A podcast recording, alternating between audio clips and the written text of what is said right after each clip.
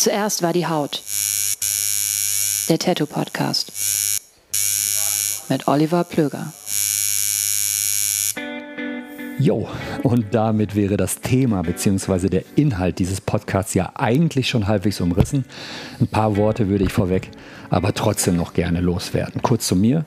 Mein Name ist Oliver Plöger. Ich wohne in Köln und bin seit circa 2002, 2003 als freier Journalist unterwegs. Ich habe viele, viele Interviews geführt mit Musikern, Künstlern, Sportlern etc. Ich habe Dokumentationen im In- und Ausland gedreht und war dabei mal hinter, aber auch mal vor der Kamera. Viel wichtiger aber, insbesondere was diesen Podcast angeht, ich habe Mitte, Ende der 90er Jahre angefangen, mich selbst tätowieren zu lassen. Ich habe inzwischen Arbeiten von knapp 40 Tätowierern aus dem In- und Ausland gesammelt. Ich habe zudem auch mal einige Ausstellungen mit Tätowierern organisiert und kuratiert und war auch drei Jahre lang mal sowas wie eine Art Shop-Guy in einem Laden.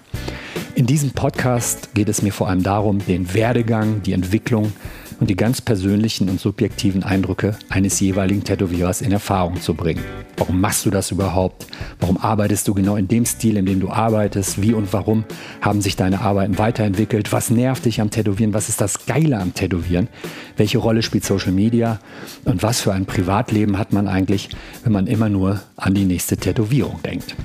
Um all das und wahrscheinlich noch viel mehr geht es in diesem Podcast. Und jetzt viel Spaß und eine gute Zeit mit meinem heutigen Gast. Zuerst war die Haut.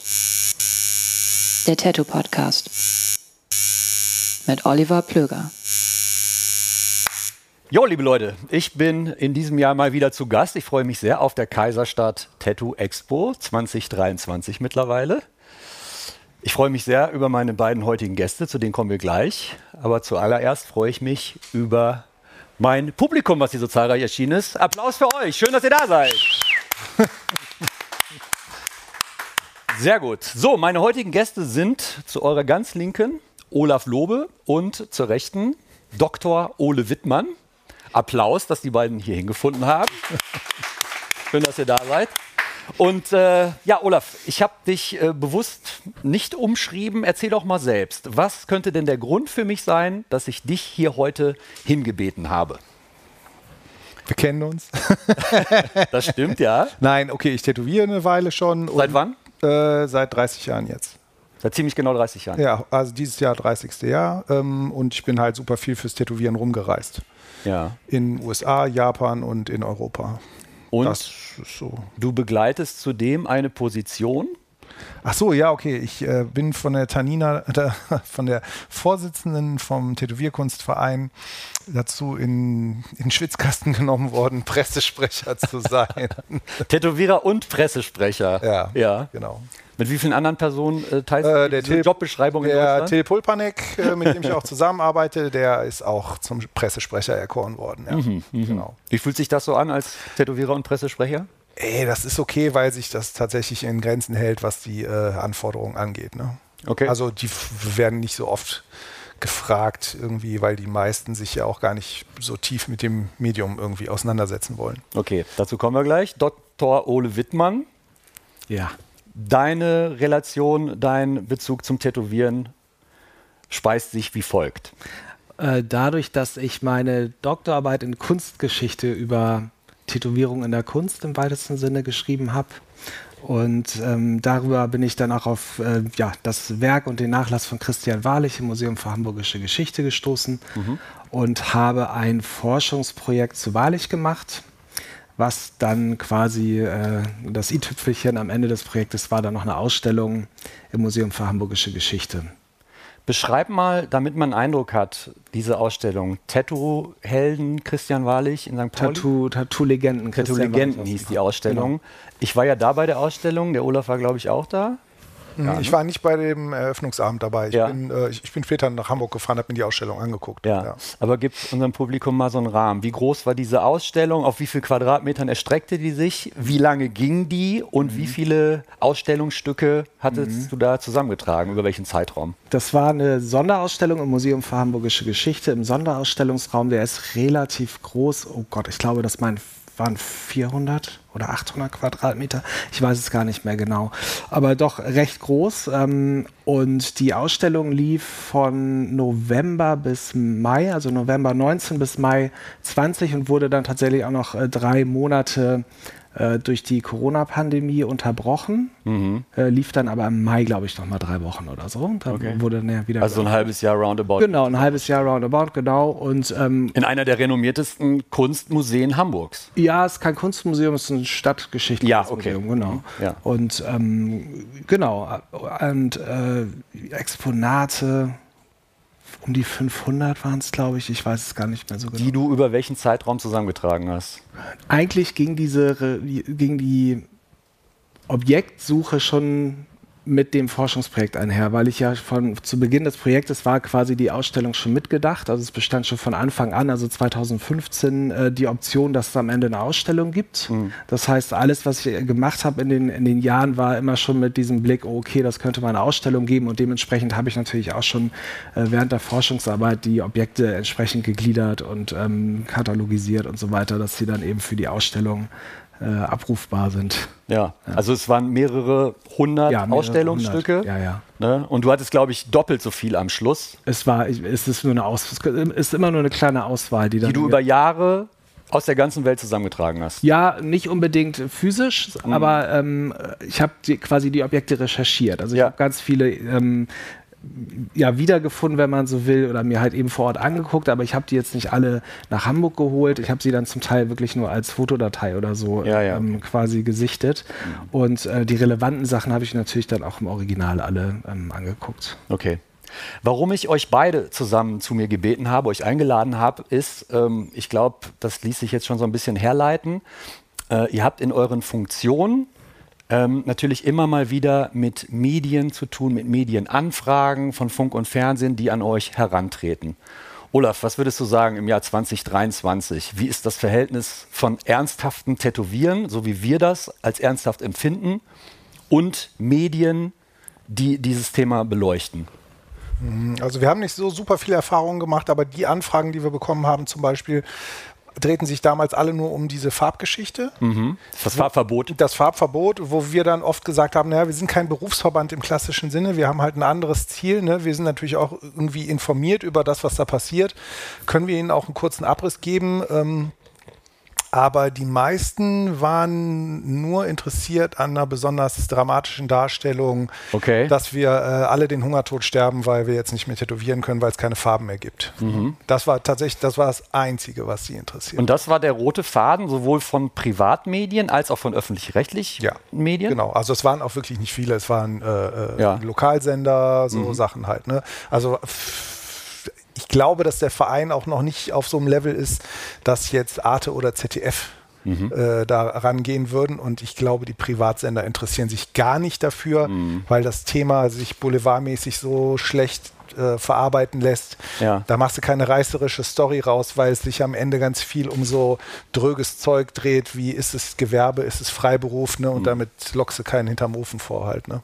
Hast du das nachverfolgt? Also, dass wenn du einem Medium zum Beispiel abgesagt hast oder hast gesagt, so, ich kann euch das so nicht sagen, so wie ihr das vielleicht gerne hättet, ähm, hast du das nachverfolgt, was die dann letzten Endes daraus gemacht ja, ja, haben? Ja, wir, wir, haben immer gesagt, wir wollen vorher wissen, wie ihr, also ich habe mit dem Till zum Beispiel, wir haben so ein, so ein äh, äh Zoom-Interview, glaube ich, war das. Also wir, wir haben so ein Audio-Interview gemacht für so einen Radiosender. Ja. Und haben halt dann auch nochmal gesagt, ey, wir wollen auch vorher hören, wie ihr uns zusammengeschnitten habt halt. Ne? Ja, und wenn du ähm, Berichte über Tätowierung im Fernsehen wahrnimmst, was empfindest du da? Das ist meistens eine Katastrophe. Ne? Ja? Also das Einzige, was ich gut fand, war tatsächlich diese, ähm, der, was war es, ein Dreiteiler, diese Flash-Doku. Vierteiler, glaube ich. Vierteiler, oder? Und öffentlich-rechtlich? Genau, ne? NDR, glaube ich. Ne? Nee. Oder?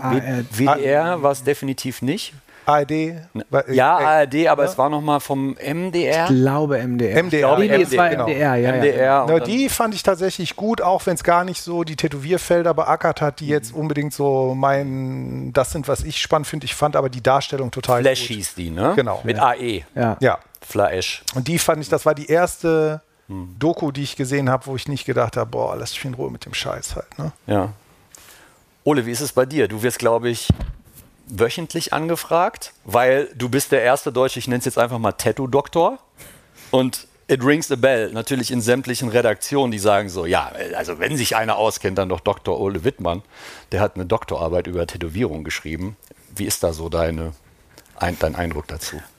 Also die, doch, da kamen gerade natürlich in der Zeit des Forschungs, das heißt natürlich, aber in der Zeit des Forschungsprojektes kamen ziemlich viele Anfragen. Hm. Ähm, zu meinem Erstaunen auch lange Ganz kurz, in der eben äh, angeführten äh, Doku Flash bist du auch Ja, ja, drin, genau. ne? Da bin ich Genau, auch drin ja. im, im letzten Teil, genau. Genau. Ähm, ja, und die war wirklich super gemacht. Schöne Bilder, schöne Ja. Musik. Ne? Ja, und facettenreich halt. Ja, ne? ja, ja, genau. Also was mich ein bisschen an der Doku überrascht hat, war, ich hatte eher so einen Überblick über die Tatu- Tätowiergeschichte in Deutschland ein bisschen erwartet, aber es waren ja wirklich eher so Einzelbeispiele, ne? War aber trotzdem super informativ und breit gefächert. Ähm, genau, nee, es kam dort, zum, was mich, äh, äh, das weiß ich noch, dass mich das sehr überrascht hat, 2015, als ich gerade angefangen hatte, nur das Forschungsprojekt zu machen, dass da schon die ersten Anfragen kamen, auch für Filme vom NDR und so. Und das ging dann wirklich immer so weiter und natürlich im Rahmen der Ausstellung war da natürlich super, super viel. Und jetzt auch im Nachhinein immer noch, kommen, kommen immer noch mal Sachen. Jetzt so zu meiner Freude auch in letzter Zeit auch größere Sachen. Also es war einmal die NDR-Doku, äh, die ARD-Doku. Es gibt eine große Arte-Doku, die demnächst erscheint, Genau, über Wahrlich. Genau, über Wahrlich und auch ein bisschen Tätowiergeschichte äh, äh, drumrum. Wann kommt die? Die kommt im, ich glaube im November. Und das ist ein Und das ist Einstünder? ein 40 Minuten 40 oder so. Minuten, auf, ja, okay. auf Arte, genau. Ja, okay. Hm, Also es ist immer mal wieder Radio, Zeitungen. Ja. ja. Du hast erwähnt, 2015 ging das schon los. Das sind jetzt quasi seit acht Jahren ein achtjähriger Zeitraum. Mm, Hat sich, haben sich die Medien, wie die Anfragen oder wie an dich herantreten und so weiter, hat sich das so ein bisschen ein Stück weit geändert, dass du merkst, die wollen mittlerweile andere Sachen noch wissen als vor acht Jahren, setzen die mittlerweile einen gewissen Wissensstandard voraus beim Zielpublikum? Wie würdest du das einordnen? Ich, so einen richtig großen Unterschied merke ich eigentlich nicht. Das so Was heißt das, Ole? Wir können jetzt offen sprechen. Oder ähm, es hängt natürlich auch immer von den Redakteuren ab. Ne? Es bringt natürlich auch der Beruf mit sich, dass die einfach ähm, äh, übertrieben gesagt jeden Tag ein neues Thema haben, das Ja. sie beackern müssen. Und das erlaubt halt einfach gar nicht, äh, da tiefer einzusteigen. Ähm, ich hatte, äh, und wenn man dann aber mal einen Redakteur hat oder eine Redakteurin, die im Thema ist und möglicherweise selbst noch tätowiert ist, das hatte ich jetzt neulich, ähm, da gab es ein, ein Interview für die, für die Zeit, für einen Podcast von der Zeit, Zeitwissen. Ja. Und äh, da war die Redakteurin im Thema und das merkte man natürlich, weil da viel speziellere Fragen kommen und die einfach schon ganz anderes Grundwissen hat. Und das ist ein einstündiger Podcast, der demnächst erscheint? Oder Nee, das ist schon erschienen irgendwann Okay. Anfang September. Das waren, glaube ich, 30 Minuten. Da bin ich aber nur ganz kurz. Es geht um Tätowieren im Allgemeinen. Und Mhm. man erzählt ja dann auch in diesem Interview immer viel mehr, als dann äh, tatsächlich am Ende ausgestrahlt wird. Ne? Aber da habe ich schon, ähm, ja, also es kommt immer darauf an, wer der oder diejenige ist, der, äh, der das macht. Ähm, aber so im Großen und Ganzen habe ich da wirklich, muss ich wirklich sagen, ganz positive Erfahrungen. Also Okay. alle interessiert, ähm, Ja. alle äh, bemüht, wirklich gute Beiträge zu machen, äh, alle super kooperativ, auch was du sagtest mit dem Gegenlesen. Ne? Mhm. Ähm, das haben auch die meisten gemacht. Hast du auch schon mal Sachen abgelehnt, wo du direkt gemerkt hast, so, ey, Nee. das ist hier ganz falsche Baustelle? Ähm, ja, sicher mal, aber dann eher auch so aus Zeitgründen, aber nie, dass ich gedacht habe, irgendwie inhaltlich kommen wir da nicht zusammen. Das eigentlich nicht. Und mit, diesen, mit diesem Gegenlesen, das sind auch immer dann, ne, dann einigt man sich so darauf, dass man sagt, wir machen einen Faktencheck. Ja. Also ich will deinen Text nicht ändern, ich will nur gucken, ob da zum, das Geburtsjahr falsch ist oder solche Ja, ja. Sachen. Oder lassen sich eigentlich auch die meisten Journalisten drauf ein und das finde ich immer ganz gut. Und was klassisch Radio und Fernsehen angeht, würde ich jetzt einfach mal tippen, dass 99 Prozent deiner Anfragen öffentlich-rechtlich sind und von privat nicht so viel. Genau, mehr, mehr. Gab es mal private Anfragen? Ja, es gab mal ähm, Sat 1, RTL, solche Sachen gab es auch schon. Und haben die sich dann die, die Anfragen schon unterschieden von Ja, öffentlich-rechtlich? Sat 1 war Marlene lädt zum Talk. Ich weiß nicht, ob du das weißt. Da habe ich, äh, da waren, haben wir uns glaube ich auch noch getroffen. Das war so eine. Talkshow, wo man ähm, am äh, beim Essen saß. Mit, die Gäste saßen beim Essen und Marlene Lufen hieß die, glaube ich, die hat dann irgendwie diese Sagt mir nichts. äh, Runde da geführt und das, da setzt man dann halt einfach kontroverse Positionen zusammen. Die Aber was dann- war das dann wird- Kontroverse im es ging, Kontext von äh, Tätowierung? Da war so ein Typ, der ganz ablehnend war, also wirklich so eine extreme Gegenposition hatte und Marc Benecke war auch mit dabei. Okay. Und, Ja. und das war so schlimm, der Typ war so schlimm, dass Marc sein Essen nicht essen Ihr drei saß da, oder Nee, was? noch ein paar andere. Randy Engelhardt war da, Marc Oh. Benecke. Ähm, Andi Prengelhardt hast du ja, ge- und, äh, und dieser Typ war so schlimm, dass, dass Marc nicht essen konnte, dass ihm so schlecht war. Ah. Die haben den noch extra dafür bezahlt. Ja, ja, natürlich. Das ist ja so, funktioniert das ja auch. Ne? Du setzt dann da irgendwie einen Freak dazu und dann. Ja. Aber nimmst du das dann, also sowas trotzdem dann an, obwohl du, weil, weil any publicity is good publicity oder wie siehst du das? Oder sagst du auch mal so, boah, nee, das mache ich jetzt nicht? Da wusste ich gar nicht, was mich erwartet. Das weiß man also bei dieser Sendung, ne, wie mhm. es dann irgendwie richtig funktioniert, weil die war, glaube ich, die so gab es zu dem, hier, ne? nee, die gab es zu dem Zeitpunkt, glaube ich, auch noch gar nicht. Also die wurde ja, schon ja, gedreht, bevor die erste, quasi. ja, ja, genau, okay. bevor die erste ausgestrahlt wurde, irgendwie sowas. Ähm, nee, also natürlich, äh, ich versuche das meiste mitzunehmen, ne, weil es ja alles irgendwie auch Werbung für die äh, äh Deine Reputation, das, ne? Ja, für das Auseinandersetzen mit der Tätowiergeschichte mhm. auch ist, ne? Also insofern. Ähm, Olaf, was war so die beschissenste Anfrage, die du ever mal bekommen hast? Boah, keine Ahnung, wir haben die immer alle sofort abgelehnt. Also wenn, wenn die in den Laden gekommen, also wenn der Laden zum Beispiel eine Anfrage bekommen hat damals, dann haben wir die immer abgelehnt, weil wir keinen Bock hatten einfach, weil wir noch nie von irgendeinem Privatsender irgendeine Doku irgendwo, irgendeinen kurzen Bericht über das Tätowieren gesehen haben, wo wir gesagt hätten, dass die Darstellung da in irgendeiner Form mit dem übereinstimmt, wie wir das Tätowieren sehen mhm. oder wie wir das repräsentiert sehen wollen. Mhm. Und haben halt immer gesagt, nee, kein Bock, kein Bock, haut ab. Was auf eine Art natürlich dumm ist, weil man beschwert sich immer darüber, dass man irgendwas sieht, was scheiße ist. Mhm. Ne? Und dann ist natürlich und man gibt dir nicht die Chance, das vielleicht mal besser Genau, ne? das ist halt immer diese zweischneidige Angelegenheit. Ne? Wenn du nicht mitmachst, dann macht jemand anders mit und dann macht vielleicht genau derjenige mit, wo du denkst, so nein, warum haben die denn ihn gefragt? Mhm. Ne? So, ja. Eigentlich ist es das Prinzip so, ich tätowiere dir nicht das Gesicht so, ja, dann gehen sie zum Scratcher und kriegen das gleiche Tattoo nur Genau, aber dann mhm. bin ja. ich wenigstens nicht dafür verantwortlich halt. Ne? Hast du schon mal Leuten das Gesicht tätowiert? Ja. ja. Cool. ja. Ähm, Nochmal auf diese eben erwähnte Flash-Doku von der ARD, den Vierteiler zu sprechen zu kommen. Die haben mich in dem Moment zum ersten Mal gekriegt, wo man denkt so, das muss doch eigentlich eine Voraussetzung für eine Tätowierdoku sein. Aber da habe ich es in der ersten Form zum ersten Mal, also zumindest in Deutschland gesehen, dass einfach mal eine Tätowierung abgefilmt wurde und die einfach mal fünf, sechs, sieben Sekunden stand. Du konntest dir die Tätowierung wirklich angucken. Mhm. Und das war wirklich ein Novum, wo du denkst so, worum geht es denn in allen anderen Tattoo-Dokus, wenn noch nicht mal das Tattoo zu sehen ist? Ne?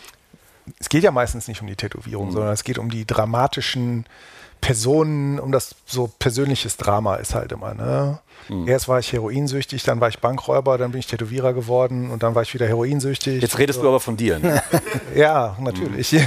dann habe ich Theologie studiert und jetzt mhm. sitze ich hier. Mhm. Was ist denn so für dich die beste bisher produzierte Tätowier-Doku. Also ich denke zum Beispiel an den amerikanischen Markt, da gab es Tattoo Age von Weiß. Oh, die Weiß-Sachen, ja. Das fand die waren, sehr stark. Die waren sehr gut, ja. Ich fand auch von, ähm, ist der, Markus Kuhn? André. Gypsy Gentleman? Ah, nee.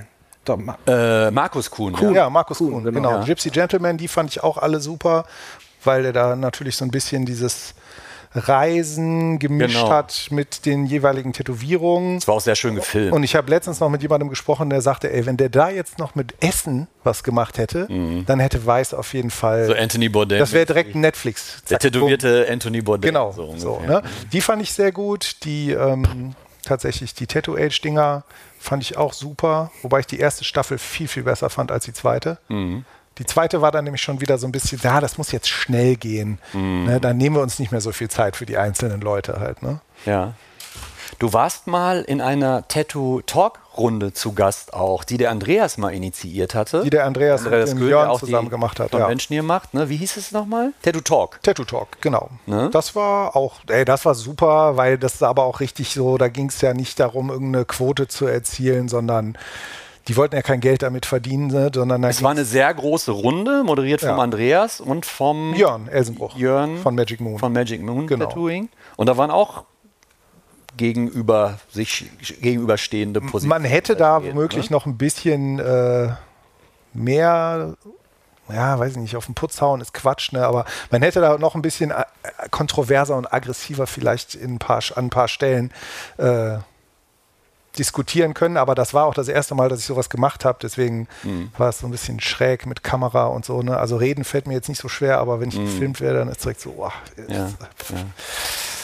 Ja, klar, ist ungewohnt, logisch. Ne? Also man hätte auf jeden Fall zum Beispiel dem frechen Franz noch mal mehr auf den Zahn fühlen können. Man hätte äh, ohne Auf weiteres, Goldzahn meinst du? ja, man hätte Ja. ohne weiteres äh, die C- Pfeife, dem, dem. CEO von Edding noch mal Ah ja, stimmt, äh, anders äh, begegnen können, wobei der halt in seiner Position auch so gut war. Der war, ist einfach ein Profi. so. Der ist halt ein Profi. Und dann kommt ne? ihr dahin, so. Der ist Ja. wirklich, der weiß sehr genau, wann er was sagen kann und so. Ne? Der war auch super sympathisch. Eben, der war auch kein Arsch. die ne? wissen ganz Also- genau, was für Knöpfe die drücken müssen. Ne, der war echt äh, kein Unsympath und dann ist es natürlich so, ey, du hast halt ein Geschäftskonzept, wo ich dir prophezeie, dass es nicht aufgeht. Hättest du mich gefragt, ich hätte dir direkt gesagt, mach's anders. Wie ist da eigentlich der aktuelle Stand bei Edding? Ähm, das ist so haben- ein bisschen im Sande verlaufen. Ja, der Witz ist ja, dass sie es nicht geschafft haben, obwohl die so viel Geld da reingesteckt haben, REACH-konforme Farben herzustellen. Mhm. Was mir ein totales Rätsel ist, wie du mit einer Armee von Dermatologen und Wissenschaftlern das nicht auf die Kette kriegen kannst, aber irgendein Biker in Kalifornien das dann tatsächlich trotzdem schafft. Mhm. Ja, ja. Und schon vor Jahrzehnten. Ne? Und gibt es diese Edding-Tattoo-Läden noch in Hamburg zum Beispiel? Den in Hamburg äh, gibt es noch, da bin ich dadurch noch dran vorbeigefahren. Ja, aber dadurch, dass ich, glaube ich, ich habe noch nicht mal seit anderthalb, zwei Jahren mal an die äh, Thematik gedacht. Also scheinbar scheint das wirklich so ein bisschen versandet zu sein. Ne? Nee, es ist ja auch schwer, wenn du sagst, so wir machen Tätowieren 2.0 und alles super geil und dann auf einmal so, ah, unser, unser, die Farben, die eigentlich der Kern dieser Idee sind, schaffen es nicht über diese Reach, Diese Hürde. äh, diese Hürde und auf einmal haben wir nur noch schwarz. Oh, okay, scheiße. Ne, so. Hieß das nicht so eine Zeit lang sogar mal, dass das die einzigen sind, die die in Deutschland dann haben? Ja, ja, eben. Weil das genau. erinnere ich noch, das Ja, war ja, jetzt diese das, Konferenz. Das wäre das war. Geschäftskonzept. Das war ja das Horrorszenario, Ja, dass ja, da so ein ja. Monopol Ja. äh, statuiert werden sollte und dann alles so, oh Gott, oh Gott. Und ich ne? glaube sogar, dass sie anfänglich die Idee hatten, die Farben über Drogerien zu vertreiben. Die Kunden kaufen sich die Farben Mhm. Und bringen die dann selber zum Tätowierer mit, ja. ne, und so Sachen. Und das ist alles völlig irre halt. Ne? Aber sie haben, glaube ich, keine neuen Läden aufgemacht. Ne? Das spricht ja dafür, dass es scheinbar Hm. schwierig ist. Ja. Stifte. Stifte. Stifte. ist genau das. Tattoo-Stifte. Ja. ja, selbst. Naja. Ähm, würdet ihr sagen, vielleicht, um nochmal einen Deckel drauf zu machen, ähm, um die Medienklammer, die ich da, die ich da eröffnet habe, ähm, würdet ihr sagen, dass Tätowieren ein gut zu darstellendes Medium ist oder eher nicht? Das ist ein super Medium, um das darzustellen. Mhm. Ich meine, es gibt ja den Flammt Herz-Film von Ja. der Andrea Schuler und dem Oliver Rutz. Ne? Pff, Der ist super und du hast ja so viele Sachen. Du kannst Aber da sieht man eigentlich auch keine Tätowierung. No, doch, du siehst Close-ups von den alten Ja, ja, Jahren, du stimmt. siehst Ja, alte doch, doch, doch. Tätowierungen Ja, ja. von Richtig Charlie ge- Wagner, richtig richtig, schön geile. Bilder. Ja. Ne? Also ich glaube, dass es super Ja. viel hergibt, weil du hast halt diese zwischenmenschlichen Geschichten oder diese Ja. menschlichen Geschichten, die mehr oder weniger dramatisch sein können und du hast dann natürlich auch geile Bilder. Mhm. Also eigentlich das, was Privatfernsehen immer vermeintlich initiieren muss, aber auf natürliche Art und Weise. Genau, Ne? du, du kriegst hier So das super bei äh, Sachen. ja. Also du hast ja alles wirklich äh, von Leuten, die ganz extreme Lebensläufe haben, bis zu Leuten, die äh, ganz normale Lebensläufe haben und trotzdem total tätowiert sind und Mhm. dann auch ihre Gründe dafür haben, warum die so eine Begeisterung dafür entwickelt haben. ne? Wenn ich mich jetzt morgen hinsetze und Geld in die Hand nehme und sage, mh, ich mache 90 Minuten, richtig aufwendig, deutsche Tattoo-Geschichte heißt das Ding. Welche fünf Protagonisten sollten da auf jeden Fall zu Wort kommen, deiner Meinung nach? Ey, der Dieter aus Köln auf jeden Fall. Dieter sofort. Zahlig, ja? ja. Elektrische Tätowierung. Dann würde ich auch den Andreas Köhn fragen. Ich würde gucken, ob der Sting aus Bremerhaven noch Ding aus Bremerhaven. Ist. Amerikaner eigentlich? Ein Engländer ist. Engländer? Genau. Ja, ich meine, er ist Brite. Hm? Ja? Ich meine, der ist Amerikaner. Aber Ah. what, what the fuck do I know? Und äh, wen haben wir noch?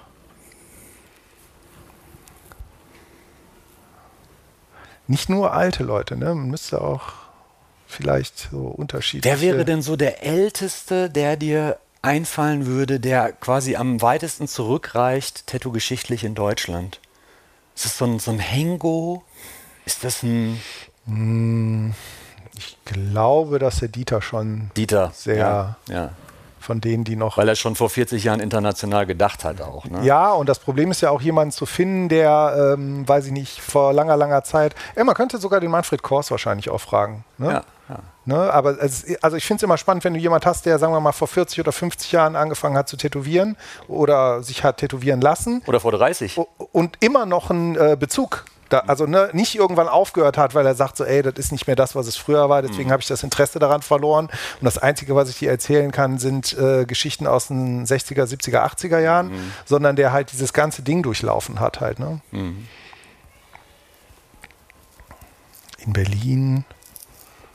Ah, ey, bestimmt äh, äh, hier ähm, Berit Wuhlhorn Berit von Tattoo Obscur. von Tattoo Obscur. Ja. Das wäre auf jeden Fall super spannend, weil die damals schon so hart, so arty-Sachen durchgezogen hat. Total. Und sich ich war in den von, 90ern in dem Laden und ich dachte so, das ist hier eine Kunst. Und die hat sich halt auch von niemandem einschüchtern lassen. Ja. Ne?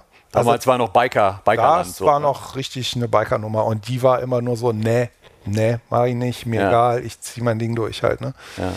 Die wäre auf jeden Fall spannend. Ja, der Jan und der Fiede haben da ja damals auch gearbeitet, die auch letztes Jahr zusammen Genau. Ja. im Podcast. Und in Hamburg, äh, wenn man noch irgendjemand Altes findet von den, äh, die aus dieser Dänen-Ecke gekommen sind, ne? Ja, Gibt es nicht noch Ole Studio Hansen. Dänemark? Tattoo Studio Dänemark. Auch, noch. Genau. Genau, ne? Also irgendjemand, der halt schon so ewig auf dem Kiez ist zum Beispiel, das wäre wahrscheinlich auch super spannend. Gut, Frank halt natürlich, ne? Frank auch, Krabbenhöft. genau, Frank Krabbenhöft. Ähm, den hatte ich schon, ja. Und es gibt doch in Berlin auch einen Tätowierer, auch so einen älteren, glaube ich, der auch noch in der DDR tätowiert hat damals und diese ganze Zeit noch mitgenommen hat oder irgendwie, ich weiß nicht, wie der heißt. Ähm, das wäre, glaube ich, auch nochmal ganz interessant. Das ist eh nochmal eine ganz andere Geschichte. Wo wir da schon in der Vergangenheit so ein bisschen wildern. Schlagen wir mal ähm, den Bogen ins Hier und Jetzt. Deine erste Tattoo-Convention. Äh, Noise Convention von Ralf Gutermann organisiert. 96? Warte mal, 93 ungefähr. Ich, ey, vielleicht 94? Okay. Irgendwie Vom so. Biker Club organisiert. Von einem Bikerclub organisiert in der Neusser Stadthalle mit Hotel direkt an der Stadthalle. Also Ja. sehr amerikanisch eigentlich. Ne? Die haben ja auch, so wie hier, Leonardo nebenan. genau, die, ja, oder die Amerikaner haben ja ganz oft so Hotels mit Convention Center Genau. dran. Ne? Du Komplexe. gehst du aus der Halle in den Aufzug, fährst in dein Zimmer.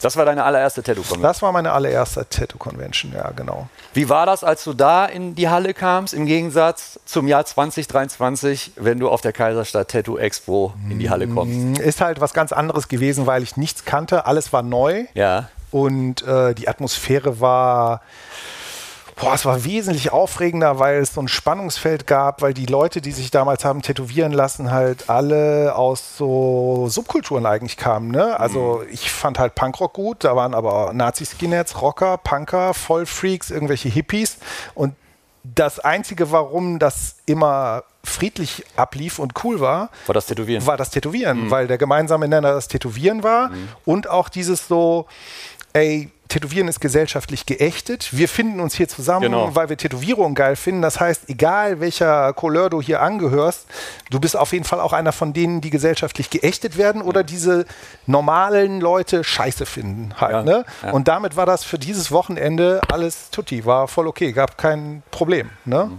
Du hast natürlich trotzdem Schiss, wenn jemand neben dir steht, wo du denkst, so, Alter, du bist auf jeden Fall so ein Grusel, Gruseltyp für mich, aber das lief alles glatt. Ja. War cool, war super geil.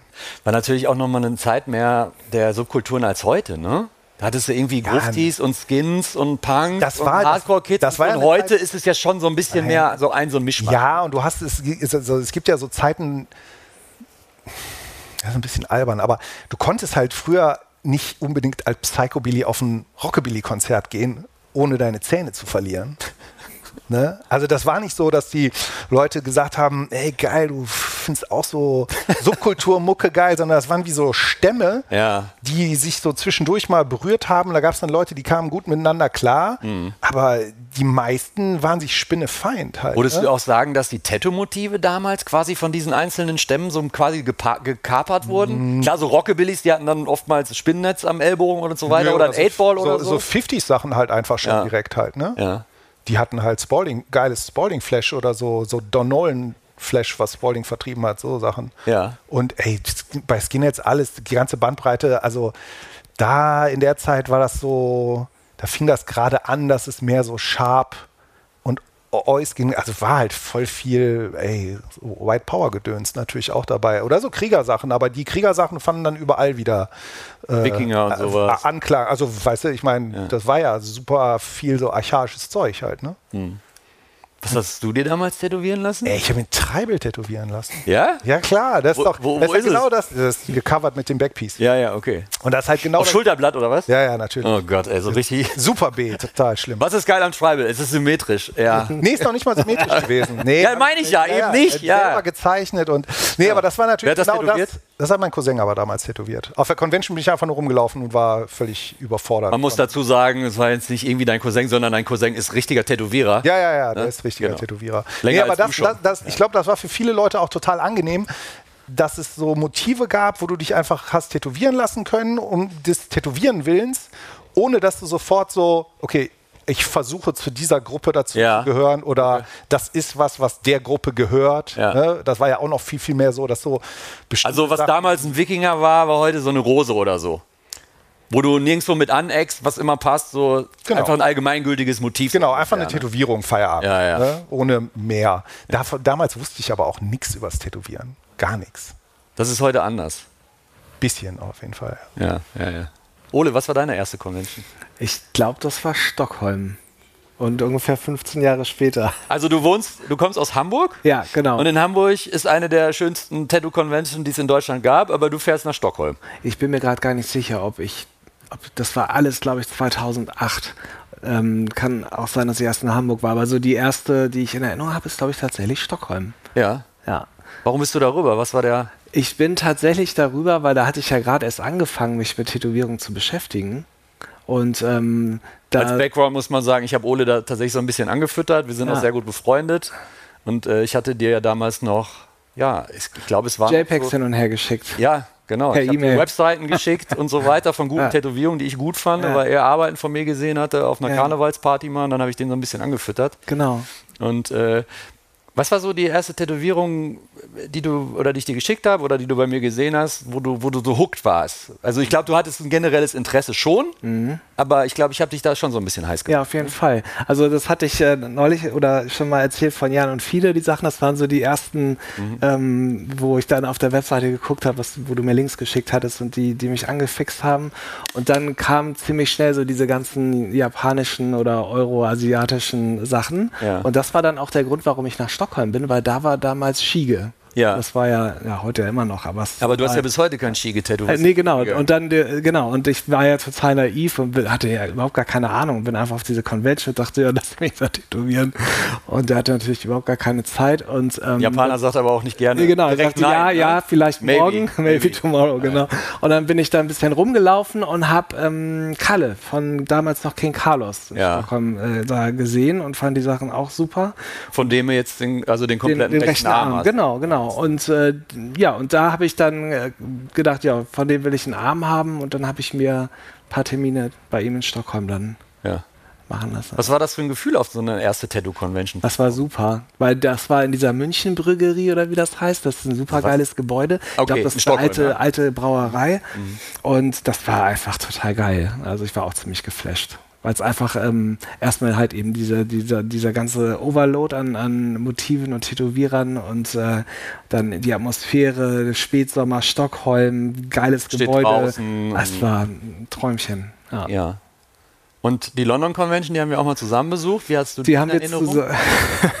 was, was ist denn das? Das ist einfach völlig wertneutrale Frage, Ole. Äh, ich muss äh, natürlich sofort dran denken, wie der auf, auf dem Stuhl stehend schwindelig geworden ist. Du hast dich da von Mike Rubendey tätowieren lassen. Ja, da war was, ja. Das war auch so 2008, das war vielleicht sogar das gleiche Jahr. Man muss das, ja, es, es ne? war tatsächlich so, also klar, wir hatten abends vorher ein paar Bierchen und Ja, äh, Mike Ruben da, kann ich mir gar nicht auf so eine, vorstellen. so eine Liege stellen und stand dann da oben und er hat an meinem Band diese riesen Schlange hier gemacht und dann fing er da an ru- rumzuzeichnen mit so einem, ja, so, so einem Stift, Stinke, extrem- Stinkestift. so einem Stinkestift, der extrem Ja. nach Aceton stank.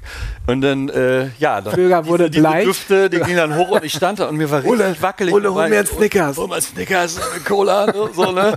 Und, und Mike stand dann Guck dich so an, so, so, was ist mit äh, dir ich, los? Ich tätowiere dir gleich dein ganzes Bein und beim Anzeichnen fällst du fast um so. Ah, ich hatte aber auch schon Kunden, die sind beim Abziehbild. Vor Aufregung Abziehbild gemacht. Immer eins draufsetzen, ne, Olaf? Ja, und äh, ja, mir war da tatsächlich ein bisschen, ein bisschen dizzy und äh, das Tätowieren war okay, aber dieser Stift, der hat mich komplett fertig gemacht. Ne? Ja. Ja. nee, da hatten wir aber viel Spaß. Nee, da waren natürlich dann auch so die großen Namen alle, die man dann das erste Mal live gesehen hat. Und wir waren tatsächlich vom normalen Publikum drin. Mhm. Weil ich habe mir irgendwie Pressetickets organisiert und dann bauten gerade Philipp Löh auf der einen Seite auf und auf der anderen Seite Schiege. Und Ole stand wie so ein kleines Kind in der Nähe. Wen frage ich? Wen frage ich? also, War egal, in, dem, keine in, dem, Zeit, in ne? dem Glauben, dass wir einen Termin bekommen. Ja, ja, genau, genau. Ne? Ja. Ähm, Du warst auch, glaube ich, viel in den USA auf Conventions, ist das richtig? Mm, ja, San Francisco. Und Philadelphia war ich einmal. Okay. Ja. Über welche Zeiten, Jahre sprechen wir Boah, da? Gute Frage. Und war das so, als du zum ersten Mal in San Francisco auf der Convention warst, dass du gedacht hast, so, okay, Europa, so, nee, kannst du dich mal warm anziehen? Nee, nee überhaupt nicht. nicht. Nee, nee, nee. Philadelphia war lustig, aber mehr wegen der Stadt, nicht wegen der Convention. Die Convention war super aber äh, hat mich jetzt nicht zu Tode beeindruckt. ja, aber wir sind ja Tattoo-Podcast und nicht Reiseführer. Also. ja, ja, okay, aber die, das war eine super Convention. Da waren ein paar Leute, die ich total gut fand. Der Grammy war da, äh, noch ein paar andere Leute aus San Francisco. Ich fand das geil, ähm, Michael Malone noch zu sehen. Da hat, er, da hat er noch gelebt, da habe ich die Maschinen abgekauft. Ach was. Ja, ja, aber die waren scheiße. nee, stimmt nicht. Der Shader war gut, der Liner war kacke. Äh, Hast du die noch? Äh, ja, habe ich beide noch. Äh, aber der Liner ist direkt, der Tube Weiß ist direkt durchgebrochen und war Amerikanisches so Engineering. Schlechtes Material.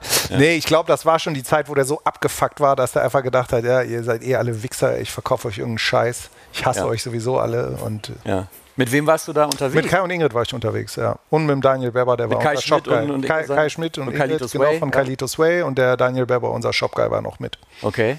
Und äh, hattet ihr da Connections vor Ort? Kanntet ihr da jemanden? Nee, Oder wart ihr so die einzelnen Also wir Deutschen, hatten, wir hatten die Convention gebucht, waren vorher noch in New York und ähm, das war eigentlich alles. Dann sind da hingefahren. Also wir hatten keine Connections da vor Ort, nee, nee, gar nicht. Ja. Und in San Francisco, das war diese Bay Area Convention, da war ich, das war relativ spät dann eigentlich. Mhm. Äh, da war ich mit dem Andreas Köhn, ne? ja. da waren wir zusammen. Ey, das ist halt eine super Convention, aber das war dann schon so, da habe ich schon so lange tätowiert. Ja. Da hat mich das halt beeindruckt, das Line-Up, und ich fand es auch geil und es mhm. hat super Spaß gemacht, aber es ist natürlich nicht dieses äh, Wow. Wow. So, das hatte ich in Amsterdam eher. Mhm. Da bin ich aus allen Wolken gefallen, weil das auch der Unterschied zwischen den Amerikanern und den Europäern ist. Dass war die Amsterdam Convention die erste, die Hanky Panky gemacht hat? Das war nicht die erste vom Hank. Ne? Der war auch in der Eissporthalle, glaube ich. Ne? Die, nee, also die, wo ich war, das war dieses Verlagshaus, Beuers von Berlach, glaube ich, heißt es da, äh, in der Nähe vom Bahnhof. Im Jahr 93, 97, so 96, spät? ja, oder vielleicht sogar 95, ich weiß nicht vorher, genau. Vorher, ne? Ja, 43, mal 43, sagen wir 95. Ich 96 so da rein in das Thema und Amsterdam war da schon zurück. Okay, ab, ey, ja, ich weiß, ja. ich kann es nicht mehr genau sagen. Und das war super geil, weil die Amerikaner sind immer sehr, ähm, also in der Öffentlichkeit ist das sehr gesittet in den Hotelzimmern ist es völlig irre. Ja. Das ist was ganz anderes. Ne? Da ist Vegas. Also upfront ist Business. Genau, vorne ist es ganz ordentlich mhm. und äh, dann in den Hotelzimmern rasten die völlig aus. Und in Amsterdam war es aber so, dass in der Halle schon die Hölle los war. halt, ne? Ey, da waren, keine Ahnung. Ja, Amis in Amsterdam so. What? Nee, nee, auch die, die, alle, die da waren. Okay. Die Kellnerinnen okay. sind auf Rollschuhen durch die Halle gefahren, haben den Leuten die ganze Zeit nur den Schnaps reingedrückt und das Bier. Ja. Äh, da waren alle wilden sexuellen Spielarten, die du dir vorstellen kannst, waren da in Latex-Klamotten unterwegs. Äh, du auch, Olaf? Ich natürlich auch, klar. Alle Theologen ziehen solche Sachen so. an. dürfen sie ja mal. Und äh, nee, das war krass. Also da sind so ein paar Bilder hängen geblieben, wo ich dachte so, wow. Könnte ich die mal löschen, bitte? Nee, muss gar nicht, ist okay, ja, ja. aber da waren beeindruckend auf jeden Fall. Und das war in den USA nie so halt auf den Messen. Die waren sehr gesittet im Vergleich dazu. Ja. Du hast gerade schon äh, kurz erwähnt, dass du auch viel mit dem Andreas Köhn, also dem, der uns diese schöne Convention hier wieder einmal beschert, mhm. gereist bist. Ähm, ihr seid so richtig Tattoo-Nerds, ne? Ihr tätowiert das ganze Jahr und dann geht ihr reisen und da geht es dann, oh Überraschung, ums Tätowieren, ne? Ja. Mhm. Ich finde es aber auch gar nicht schlimm. Also ich muss nicht meinen Tagesablauf in Tätowieren und Nicht-Tätowieren trennen. Ich lasse es auch nicht im Laden oder, also das ist alles eins. Ne? Ja. Und ich, beim Andreas ist es ja noch viel mehr. Also, ne, ich meine, ich raff nicht, wo der die Energie hernimmt. Das muss so eine Goethes Faust-Geschichte Der hat halt sein. so einen Der hat irgendwas- 48-Stunden-Tag. Ne? Ja, ja. Also, der hat es irgendwie, wer weiß. Ja, dessen Woche hat auf jeden Fall neun Tage mindestens. Ja. Die Tage haben auch mehr als 24 Stunden, glaube ich. Ja. Ole, wie ist es bei dir? Hat dein Interesse für Tätowierung ähm, im Rahmen deiner intensiven Auseinandersetzung damit, mit dem ganzen Thema, hat das zugenommen oder verläuft das so in Wellen, dass du mal wieder bei Bock, du wirst zum Beispiel dieses Wochenende tätowiert jetzt, ne? Ja, Vielleicht, wenn ich einen Termin kriege, ich weiß es nicht. Von Herrn Zinnes aus, Ich, ich, äh, aus, aus Luxemburg, genau. ja, gibt es da Kontaktaufnahme oder? Ja, genau. Er sagte, ist halt, ne, es ist ja hier, glaube ich, bei vielen Tätowierern so, dass die ähm, spontanen Termine äh, Ja. Walk-in-mäßig machen, ne? Ja. Keine festen Termine vergeben. Das heißt, äh, würde mich freuen, wenn es klappt. Äh, mal gucken. Und nee, also das Interesse bei mir, das ging so Hand in Hand. Als ich angefangen habe, ähm, äh, mit der Doktorarbeit mir da irgendwie ein Thema zurechtzulegen, da fing auch diese, das Sammeln von Tattoos an. Und die Zeit eben mit dir, wo das Ja, ja. losging. Und das war so, ja, ging wie gesagt Hand in Hand. Und jetzt, äh, ja, genau, das äh, Lust auf Tattoos, das geht in Wellen. Also ich hatte Ja, ne? jetzt lange nichts gehabt und ähm, oder bekommen und es war auch fein. Also ich war, hatte jetzt keinen großen Druck oder so. Ja. Was war deine, so ein bisschen Gossip, deine schmerzhafteste Tätowierung? Was war so die ätzendste Session, die du mal durchleben musstest? Ich war mal dabei, da hast du dich vom Standort tätowieren lassen, auf der das- Wade, das was war eine auf der Pille-Palle-Stelle ja, ist, Ja, das Ole? war, das war scheiße, ja. Junge, Auf ey. der Wade, das war ganz komisch. Da bin ich super empfindlich. Die war richtig. Oder warst du gestresst, allem, nee, dass du den dass du 500er dabei warst. Mercedes von deinem Vater dahin fahren musstest? Nee, dass ich mit dem wieder zurückfahren musste mit dem Bein von Essen nach Hamburg. Ja, das war. Nee, Meine aber auch die Hamburg. Tätowierung an sich, die war ähm, Mhm. unangenehm. Und ansonsten, ja, Rippe, Brust. Wann hast du dich zum letzten Mal tätowieren lassen, Olaf? Boah, nach meinem Rücken hatte ich keinen Bock mehr. Also vor acht Jahren oder so, glaube ich. Okay, da hast du mir jetzt die Rampe gebaut. Was ist denn mit deinem Rücken? Was ist denn da so Besonderes dran, Olaf? Der geht vom Nacken bis zur Kniekehle und ist komplett dicht. Ja. Und Du äh, hast einen riesigen schwarz-grauen Drachen mit roten Flammen. ja, rote Flammen und so. Also ein bisschen gelb, braun und rot ist noch dabei, aber hauptsächlich schwarz-grau. Willst du ein bisschen zeigen davon? Einmal Shirt hoch. ja. Olaf! oh, jetzt mit dem, warte, mit dem Kabel müssen wir aufpassen. Ja, ich, ich guck mal, warte mal. Ja, mach mal, mach mal vorsichtig. Ja, ja, genau. So, ne? Genau. Und das ist die erste Hälfte. Ne? Das ist die erste Hälfte. Ne? Ja, genau. Lass mal den Kelvin runter. Krass. Ist wie lange in der Haut? Ja, jetzt so acht, acht Jahre, neun, acht, acht. Hat wer gemacht? Sieht mega geil aus. Hat Ne? der Rico Daruma, Rico Daruma. Rico Daruma aus äh, Japan gemacht, der aber Brasilianer ist. Was, ich Anfang ja, nicht, was ich am Anfang nicht wusste. Ich Logisch dachte, ist der, Trottel, Ich ja. dachte, der wäre Japaner, aber war mir eigentlich auch egal. Ich fand die Tätowierung, die der gemacht hat, halt super und dann bin ich dafür nach Japan gefahren, ja. Nicht nur, auch. Wo war denn das Tribal? Das hat man da gar nicht. Das hat der super Ja, ja, ja, gecovert. ja. Okay, okay, okay. So, was war das für ein Projekt? Wie oft bist du wohin geflogen? Also es waren äh, insgesamt 75 Stunden, 25 Termine ungefähr, A3 Stunden. Und ich bin gefahren, ich glaube. d- 25 Termine, die alle nicht in Deutschland waren. Nee, nee, nee. Die, achso, ja, die waren alle nicht in Deutschland. Kein Was war der, der nächste Termin? Also der kürzeste der, Weg? der kürzeste Weg war.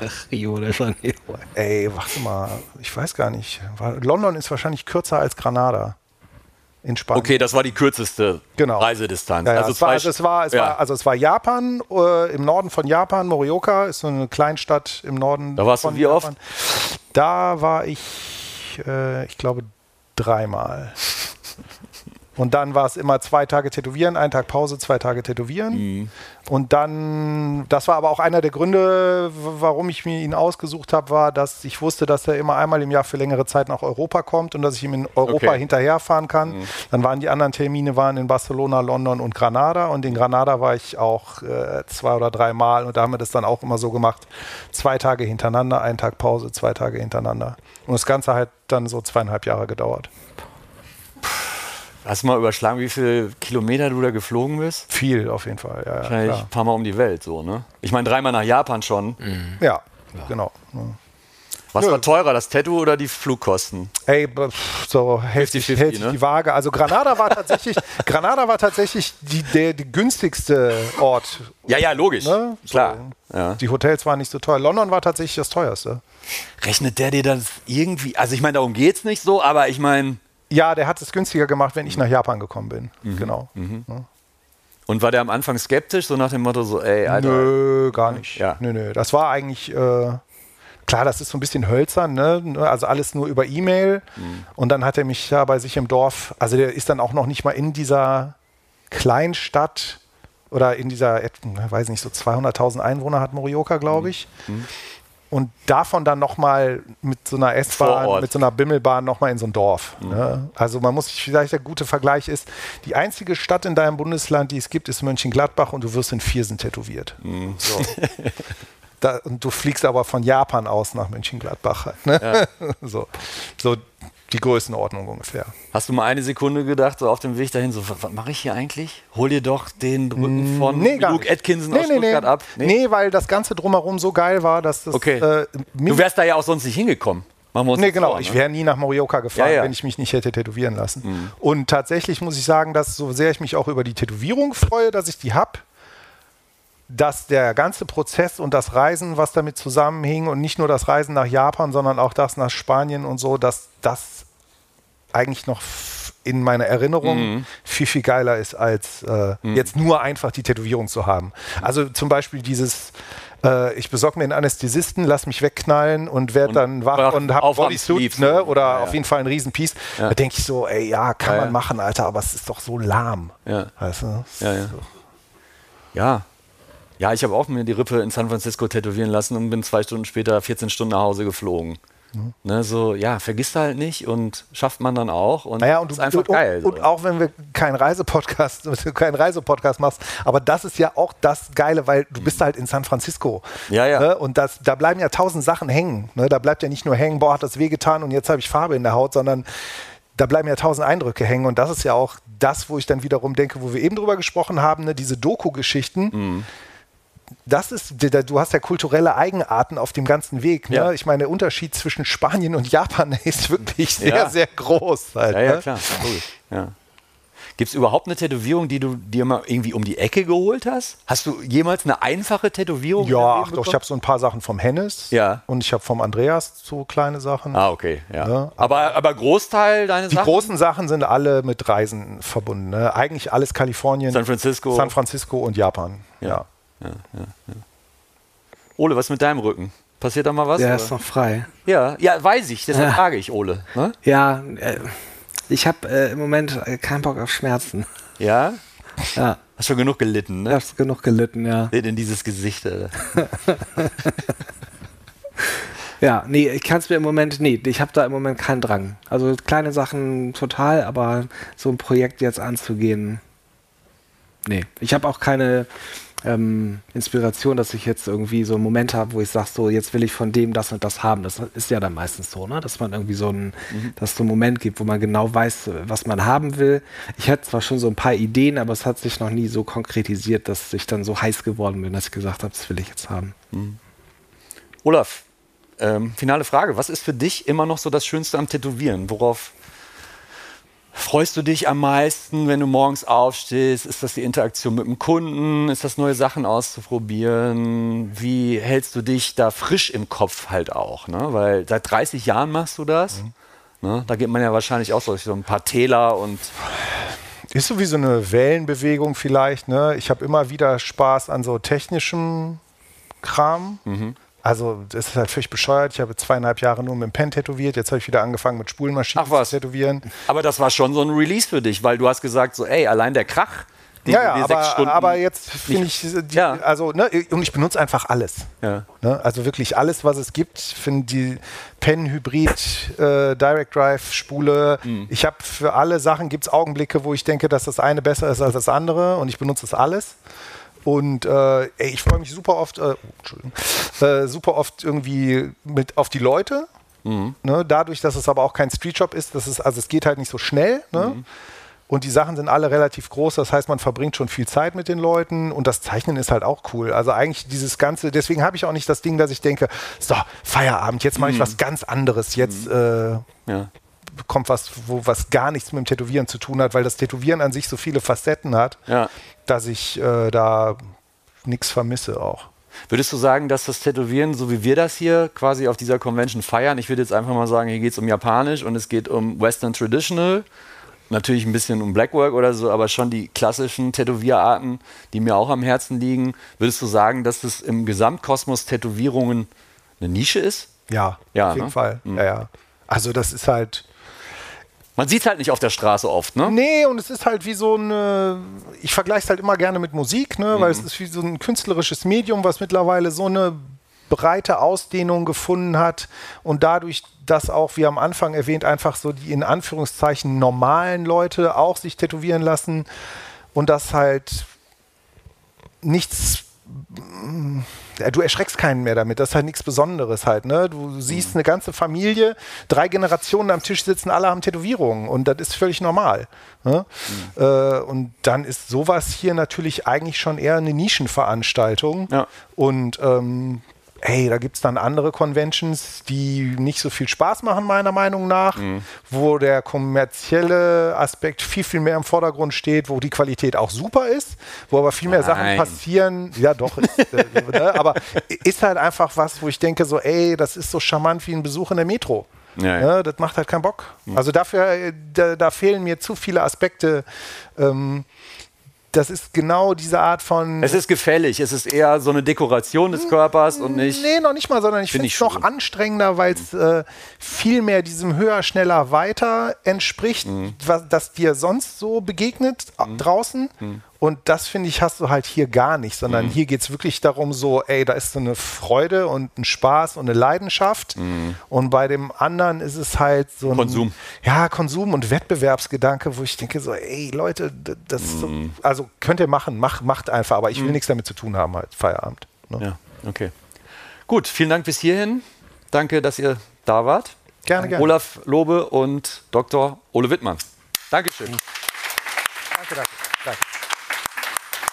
Und danke natürlich an euch, dass ihr dabei wart. Habt tolle drei Tage.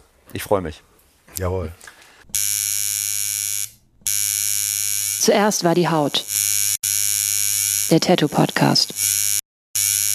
Mit Oliver Plöger.